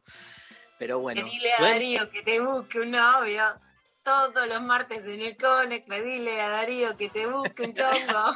que vayas a misa todos los domingos, todos los domingos. Pedile a San Antonio que te mande un novio todos los domingos, todos los domingos. Por eso yo te pido que vayas a misa todos los domingos, todos los domingos. Pedile a San Antonio que te mande un novio. Busque un novio. Ese es el. Tremendo. Bueno, un abrazo. Así nos arrodillamos todas. A ver las estrellas. María. ¿Escuchamos algún audio? Dale. Darío, suavemente, besame. Me mató, me mató como. Te quedaste. Si te reafanaron el resultado, bueno, puede pasar, puede fallar. Te tenía mucha fe para ese juego, ¿eh? Que buen comienzo de semana para todos. Acá están claramente interviniendo este, por mi gran actuación en Pasapalabra. No adiviné suavemente, besame, pero adiviné, pero adiviné y ganó mi equipo. Gracias a que yo adiviné qué canción. No lo soñé. yeah. Fue todo un- un- como un manifiesto, ¿viste? Como que hay música que me cierra y otra que no. El tema es que ganamos. Después, bueno, eh, mi compañero de equipo perdió en el rosco, pero eso ya fue algo individual. Claro.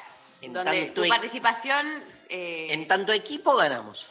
bien. Faltaron, faltó la palabra calzoncillos, qué llamativo, ¿no? Sí. No, no la sacaba. Yo lo tenía al lado, ¿viste? Y era como.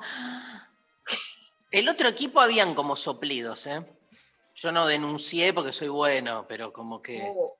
Tenés, sos el pat- no querés ser el pato Bullrich de pasapalabra.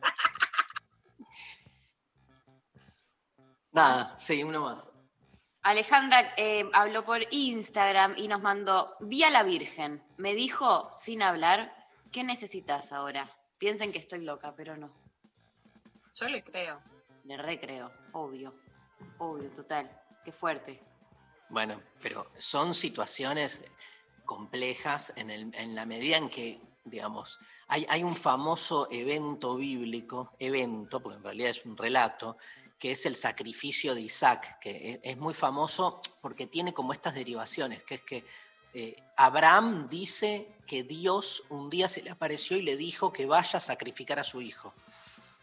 Y entonces está todo el debate de, y no, no hay prueba, ¿viste? no está chequeado, no es que este, alguien, Abraham puede decir, bueno, mirá, no, acá está el WhatsApp con el audio que me mandó Dios.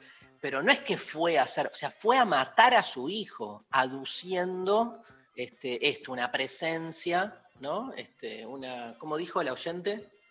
Sí, que... Una aparición. Apareció la Virgen que le habló. Vi, que la vio. Claro, o sea, el tema es que las apariciones siempre son personales, esa es el, conflicto, y que lo personal, en general, suele tener como problema que no puede ser, no es objetivable. Entonces es creerle a quien habla de que tuvo esa aparición o esa presencia, o no creerle, ¿viste? Como que quedás siempre en ese lugar. El caso de Abraham, por suerte, está en la Biblia porque es como el caso matriz de todas estas situaciones. Otro audio, pásame, Pablín. Buenos días. Eh, yo fui a una escuela católica, grosa, insoportable, donde el cura era el dueño de la escuela, el dueño de la parroquia del barrio, había que ir a la parroquia del barrio, a, la- todo. Y nada, y un día me retaron fuerte y me llevaron a una sala de conferencia y me dijeron, toma, nene, léete la Biblia. Y al rato te venimos a buscar a ver qué onda. Y nada, me clavé toda la Biblia, me partió la cabeza y listo. Ahora siempre me leo la Biblia un par de veces porque me resulta interesante, aunque no ejerzo ni nada, pero bueno. Saludos, Ramiro. Grosso, Ramiro, me encanta. Genio. Esa relación. es Re una tu línea, Dari. Re tu línea que te encanta la Biblia. relación literaria. Y le hace bien. A mí no me hace tan bien, a Ramiro sí, pero vale, ¿viste? Le hace bien. A mí me hace bien el, el I Ching, por ejemplo. El Este, sifón. Además, el sifón. El I Ching me hace, me hace bien. Y no no es que le tengo que creer eh, a lo que me dice. La literatura no, no tiene que ver con la verdad, tiene que ver con los efectos que genera en uno. Y para mí la Biblia tiene eso. El, tema, el, problema es cuando se la dogmatiza y se la vuelve un discurso sobre lo verdadero, ¿no? Ahí es donde me parece que la caga. Bueno, nos vamos, se viene Pablo Seman ahora. Después de la pausa, nos vamos escuchando Echo and the Bunnymen, Lips Like Sugar, tema de 1987. Los Echo and the Bunnymen es una banda originaria de Liverpool. Sus géneros son el post-punk, rock alternativo, neopsicodelia, coma, pone Pablo González, ponele, por nombrar tres de los géneros. Este, sus integrantes originales, Ian McCulloch, Will Sargent y Les Pattinson. Inicialmente descartado este, por Ian McCulloch por ser demasiado comercial, Lips Like Sugars, ¿no? que es labios como azúcar, se convirtió en un éxito en las listas de Reino Unido e Irlanda. Este, dijo McCulloch en 1992, supongo que era una canción aceptable, pero no sonaba como nosotros, simplemente fuimos absorbidos por una nueva mentalidad de este último álbum, El Sonido de Radio América. En el 2005 cambió un poquito de opinión y dijo, puede que tenga algunos destellos sintéticos, pero la canción en sí era lo suficientemente fuerte para brillar. Lips Like Sugar, Echo and the Bunnymen en lo intempestivo.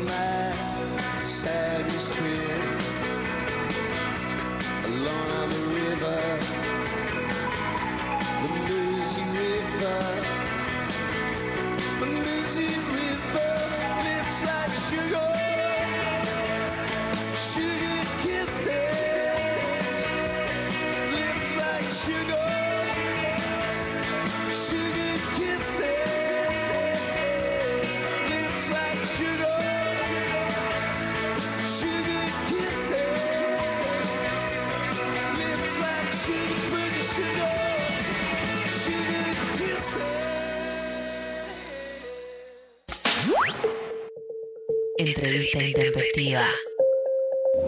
Fuera del tiempo están las palabras. Bueno, contentísimos de estar al aire en este último bloque eh, y estamos en comunicación con Pablo Semán. ¿Qué haces, Pablo? Estamos muy bien. ¿Cómo andás? Muchas Pablo gracias es- por la comunicación. Por favor, para nosotros. Es antropólogo, especializado en culturas populares y religión, investigador del CONICET, profesor del UNSAM, autor de libros como Bajo Continuo, La industria del creer, Cumbia, Nación, Etnia y Género en Latinoamericana y Religiosidad Popular, las creencias y vida cotidiana, entre otros. Acaba de publicar por siglo XXI Vivir la Fe, en función de eso convocamos, lo convocamos a esta entrevista, entre el catolicismo y el pentecostalismo, la religiosidad de los sectores populares en la Argentina. Bueno, te quiero hacer una pregunta para empezar. ¿Te acordás la vieja pregunta de, de, Ginsburg? Era la de para romper el hielo que te preguntaba. Era sobre la primera vez, Ari. Ah, no, no, no, no, no, no, no. No es por ahí. Este, me estaba asustando. No, no, no. La mía, tomo la matriz. La mía es, eh, bueno, eh, el tuyo es un trabajo antropológico, ¿no? Digamos, mi pregunta es esa. Digo, viste que en los últimos años muchas disciplinas, la filosofía, la historia, incluso la biología, han tenido como una especie de salida de la academia hacia un mundo, podemos llamar más de la divulgación en un sentido positivo, digamos, del término. Pero la antropología no. Sin embargo, es como, a mí me parece, no hay disciplina que me parezca más convocante en esos términos que la antropología. De hecho, yo le robo la mitad de las cosas que hago a etnografías, a los discursos antropológicos, pero este, ¿por qué pensás vos que la antropología no, o sea, se queda ahí como este, más encerrada todavía en, en- lo académico y no ha dado o no ha querido dar este salto?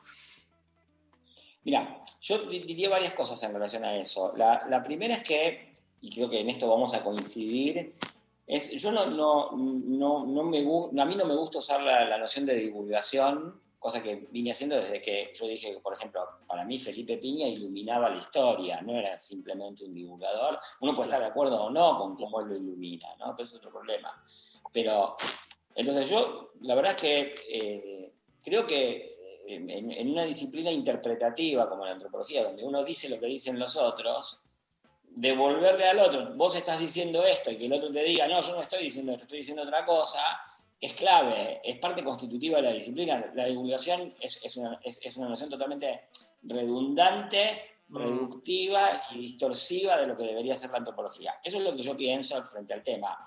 Segunda cuestión, que es, a mí me parece que la antropología eh, tiene como un cierto complejo respecto de, de la- de lo que llamamos mal divulgación, que es que, digamos, como la, la antropología se dedicaba a lo extraño, que se terminaba clasificada en, en cosas como la aventura del hombre, el turismo, National Geographic y qué sé yo qué, y entonces, eh, digamos, ¿cómo, cómo ser dialógico en amplia escala, para no decir divulgación, que eso es lo que yo creo que habría que decir, eh, cómo ser dialógico en amplia escala sin recaer en el estereotipo que condenó a la disciplina a dialogar con los públicos de una manera colonial. Te muestro el National Geographic, te, te- te hago la aventura del hombre, te muestro los pigmeos y, y todas esas cosas que hacían los antropólogos eh, prisioneros de un espíritu colonial. Por otro lado, también diría, hay, hay antropólogos que hemos incurrido en un diálogo de amplia escala varias veces. A, a mí me está pasando con este libro eh, de, de una forma más... eh, Mucha entrevista pública, mucha entrevista pública, te he visto, sí, por muchos Sí, lados. y, y- y respuesta, ¿viste? No sé, pongo en Facebook y, y se me llena de comentarios y gente que no, no pertenece a mi círculo habitual de interlocuciones, pero Sí. que también es una cosa buscada y creo que en parte porque, digamos, el tema de la religión eh, se, se puso eh, más en boga, ¿no? Por, Mm. por un montón de cosas. Eh, no sé si yendo, me responde tu, tu- tu pregunta dinsburiana. te hago otra si querés. Hay, nada, y nos metemos con el tema, pero ya que me la dejas picando, ¿hay una antropología de derecha? Hay, eh, no, no, no, y la hubo. eh, Claro, la hubo. pero también la hay, ¿no? Eh, yo, yo diría que, digamos, el, el mundo académico va a empezar a vivir, y algunos ya lo vive, la presencia de, de- de corrientes de la derecha, sobre todo en la medida que la izquierda, entre comillas, sigue instalada a veces en lugares comunes que no sabe de dónde vienen, ¿no? Porque, digamos, todo lo que nosotros damos, eh, tomamos por dado y decimos y que creemos que, se entiende y que es autoevidente para el resto de la humanidad, no lo es. Entonces puede venir alguien que es, clásico de, de la- de las derechas contemporáneas renovadas, digamos, que es, ¿y por qué decís eso? ¿Y por qué no tiene que haber desigualdad? ¿No? Y, como nosotros ya nos olvidamos de por qué pensamos que no tenía que haber desigualdad, eh, es una pregunta que, que, que surte efecto. Yo no, no- no es que piense que, tiene que haber desigualdad, lo que digo es que interrogan nuestros lugares comunes que, se han masificado, se han sedimentado y ya nadie se acuerda, qué sé yo, no sé. Entonces parece inteligente dudar de lo obvio. Y eso es lo que, digamos, hace que la, la derecha pueda crecer en la academia, porque, digamos, el mundo académico es un mundo que vive de parecer de inteligente. Tremendo. ¿no? El mundo académico, bueno, hay muchos mundos letrados, no solo el académico, pero digamos, acá estamos donde estamos los inteligentes. Eso, eso es lo que nos gusta. Las redes sociales y, la, y, y los medios también, o la literatura, por eso hay una nueva derecha Sí, sí, sí. chic, ¿no? Que justamente, que queda inteligente Sí, por bordear lo que consideran sentido común o políticamente correcto. Y que después uno, encima, digamos, el producto de ese acostumbramiento y esa especie de molicie mental, eh, termina en que uno no sabe qué responder. No, no, digamos, a veces sí, pero no, no siempre se sabe qué responder. Y eso interpela a destinatarios que están son terceros en ese diálogo. Dice, ah, mira, el, el desafiante tiene más razón que el desafiado. ¿no? Sí. Te hago metiéndonos este, ahora sí de lleno en, en tu libro, en tu investigación, en tus investigaciones de años, ¿no? Digamos, este, donde venís trabajando Sí. el tema, el tema de lo popular. Digamos, este, contanos un poco, digamos, tu, en, en tu investigación, sobre todo en los sectores populares. Estuve viendo, eh, trabajando eh, en distintos lugares del conurbano. Este, ¿Hay un retiro de las religiones tradicionales e irrupción de, estas religio- re- de esta religiosidad popular que de algún modo se va conformando en los márgenes, o hay una reconversión, ¿no? Porque me parece que también, digamos, el pentecostalismo este, son manifestaciones religiosas tradicionales, pero que por ahí no han tenido en la Argentina este, demasiada presencia histórica y que ahora tienen otro peso. Pero me queda la duda de si hay como un corrimiento de las religiones tradicionales o, más bien la irrupción, como te decía, de sectores que desconocíamos hasta el momento. Mira, eh, primero, el trabajo este es, un trabajo que yo hice hace muchísimos años, es casi la, historia de la religión popular en el Gran Buenos Aires en los años 90, ¿no? Eh, y ya ahí se veían que sucedían las cosas que ahora decimos que son nuevas. Y lo que yo siempre me quedé con la, digamos, curiosidad es que ¿Hace cuánto que existía eso que yo ahí veía como nuevo y 25 años después seguimos diciendo que es nuevo? ¿no? Entonces, para mí lo lo que me parece que, que uno tendría que concluir frente a tu pregunta es, en realidad, en los sectores populares hay una forma de hacer religión que fue dominante durante muchísimas décadas y sigue siendo dominante y que a veces nosotros no la vemos y a veces cuando la vemos decimos esto es nuevo desde nuestros parámetros. Yo lo que creo que siempre las conclusiones a un, a un antropólogo llegan a cuestionar sus parámetros. Nosotros creíamos que este era un país eh, católico-céntrico. Nosotros creíamos que las religiones populares se movían en la órbita del catolicismo. Nosotros creíamos que no había religión. Bueno, en el libro ese y en general, y si vamos a Gran Buenos Aires hoy, nos vamos a encontrar que la religión es muy importante, que no está axiada, no está ordenada, no está verticalizada por el, por el catolicismo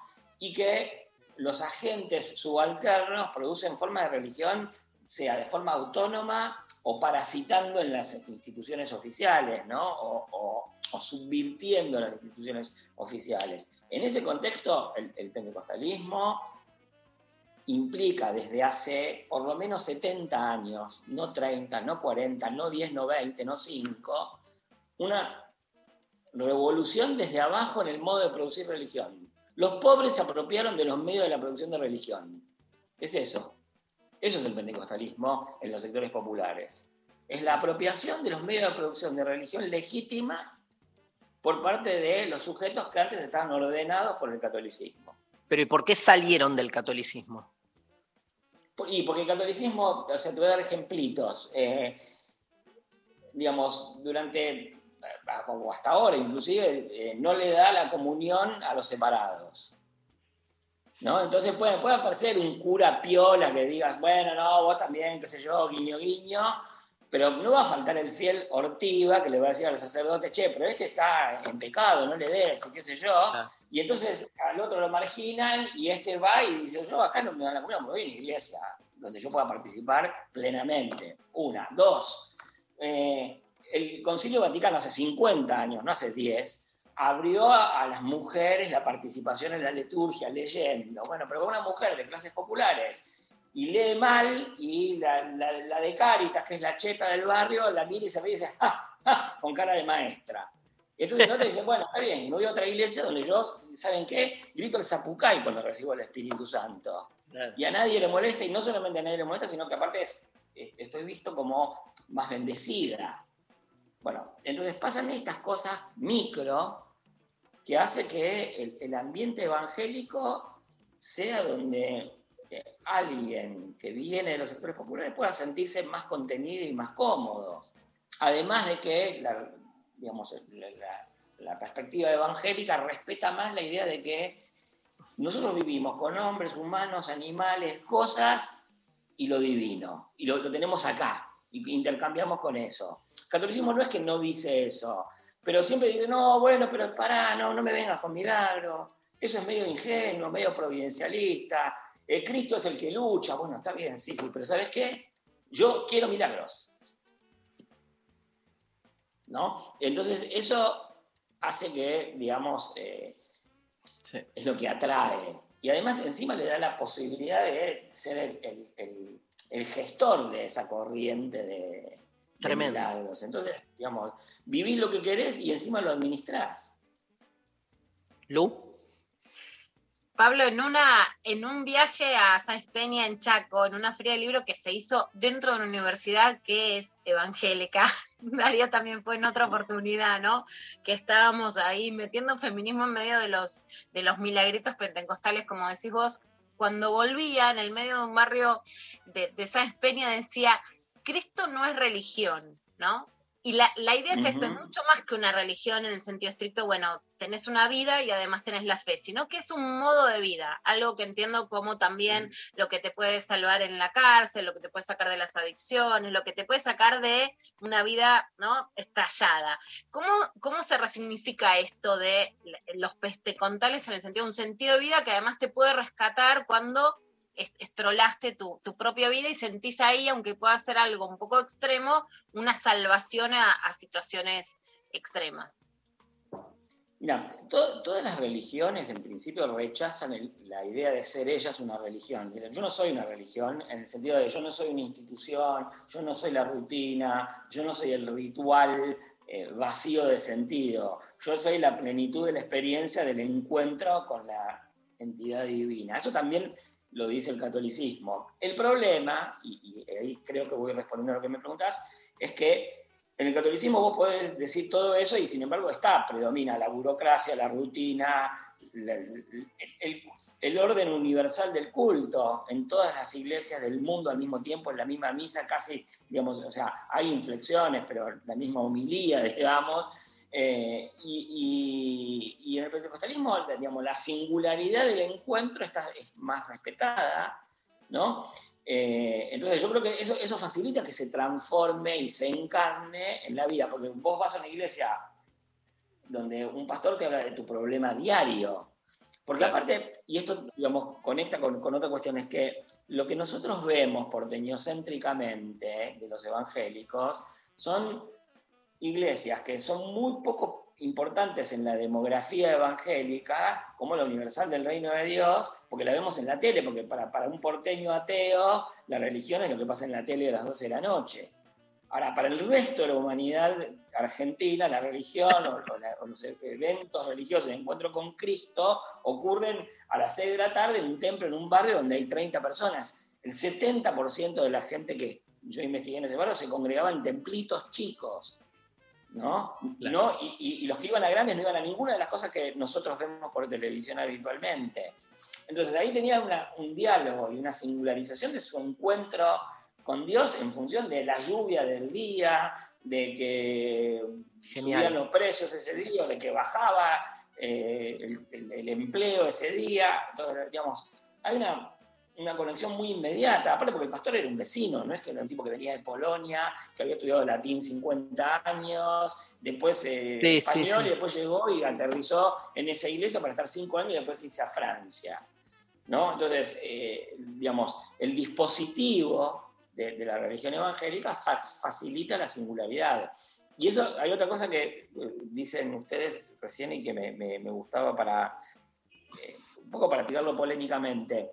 La idea de religión está armada sobre la base de una única institución religiosa que es el catolicismo. Ninguna otra religión existe en el mundo como existe el catolicismo y sin embargo es el modelo de la religión. Entonces nosotros estamos buscando, como diría García, direcciones en tarros para cocinar, cuando queremos entender ese mundo.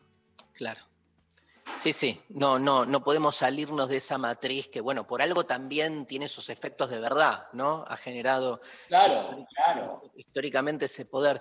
Tu, tu otra pasión antropológica, que yo sé, debes tener otras, eh, y aparte debes tener otras este, eh, imposibles de, de- de blanquear, decir. imblanqueables, como, como me imagino, pero no, es la cumbia. Te quiero preguntar si ahí hay alguna conexión, porque eh, hay algo de esa religiosidad popular que se toca mucho, ¿no? Con las expresiones artísticas populares, digo, entre este, la, la- la religiosidad popular y la cumbia. Mm. Mira, eh, digamos, la, la música de- del litoral eh, comparte con la religiosidad popular el hecho de ser estigmatizada, minimizada, eh, repudiada y, después entrar en un circuito de reivindicación y, digamos, apropiación por parte de, digamos, como hay un libro en Brasil que se llama La, muerte blanca del hechicero negro, ¿no? Eh, entonces la, la- cumbia también, digamos, pasa- más, que la religión sobre todo, pasa por, por eso, pero tiene ese rasgo común de ser estigmatizada. Pero aparte, en algunos momentos entra en convergencia con la religiosidad popular e incluso con el mundo evangélico. ¿Por qué? Yo hace, no sé, la verdad es que ya hace más de 30 años que voy a templos evangélicos y en, es- en esa época, cuando yo empecé, eh, no se podía bailar en un templo evangélico. ¿no? Era, diabólico el, el baile. Después se introdujeron los instrumentos eléctricos, la música, yo, y ahora se baila muchísimo. Y, y- y en parte, digamos, el, diálogo evangélico con, con la contingencia local es que está la cumbia. Entonces, algo de ese ritmo impregna el mundo evangélico, aunque no, no sea tan visible. Y por otro lado, bueno, la otra gran vertiente de la religiosidad popular, que es sobre todo entre los- el culto a los santos, la centralidad que adquirió en los últimos 30 años el gauchito Gil, bueno, gauchito Gil, chamamé, cumbia, digamos, en tanto actualización urbana de del chamamé, eh, es también otro complejo muy activo, ¿no? Bueno, tenemos que ir cerrando. Luciana, ¿al- ¿una pregunta más? Sí, ¿y qué crees que hay atrás del fenómeno del gauchito Gil al que me adhiero absolutamente, tanto por la historia de ser supuestamente un ladrón, ¿no? Perseguido por la policía, como que realmente en los caminos de la Argentina se ve esta adoración roja? Mira, el, el- mito eh, Robin Hoodiano eh, no es lo específico del gauchito Gil, porque en los santos populares esas historias existen siempre.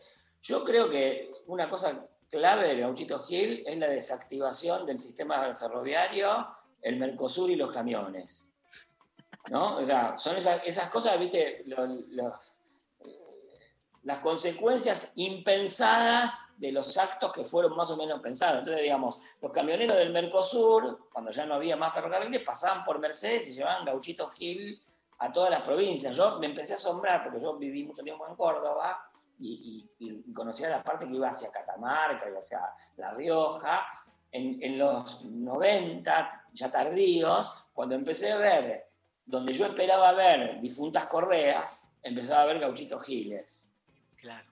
¿no? Y digamos, bueno, el, el camionero que traía cosas de Brasil o llevaba aceitunas a Brasil, eh, paraba y hacía un, un- homenaje al gauchito Gil y lo iba llevando a todos lados. Eso es lo que hace que se haya extendido enormemente, más allá de que eh, también es cierto que es una devoción que contrariamente a la de la difunta Correa, es más alegre y es no penitencial, ¿no? Yo me acuerdo que una vez eh, entrevisté a un párroco que dirigía una, una basílica importante en Argentina, que el tipo después se fue del catolicismo, pero estaba enloquecido con lo que él entendía que era la religiosidad litoraleña y que era no penitencial. Entonces, para él la vida era chamamé, asado, surubí y gauchito Gil también, ¿no?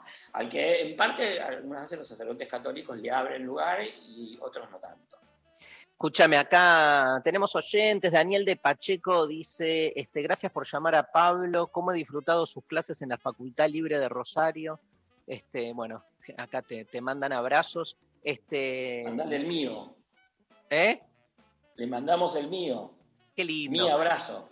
Ahí está. Escúchame, te hago la última pregunta y no- no- nos vamos, así como eh, empecé con una para romper el, el hielo de ese tenor. Preguntas ping-pong, revista Noticias. Preguntas. Dale.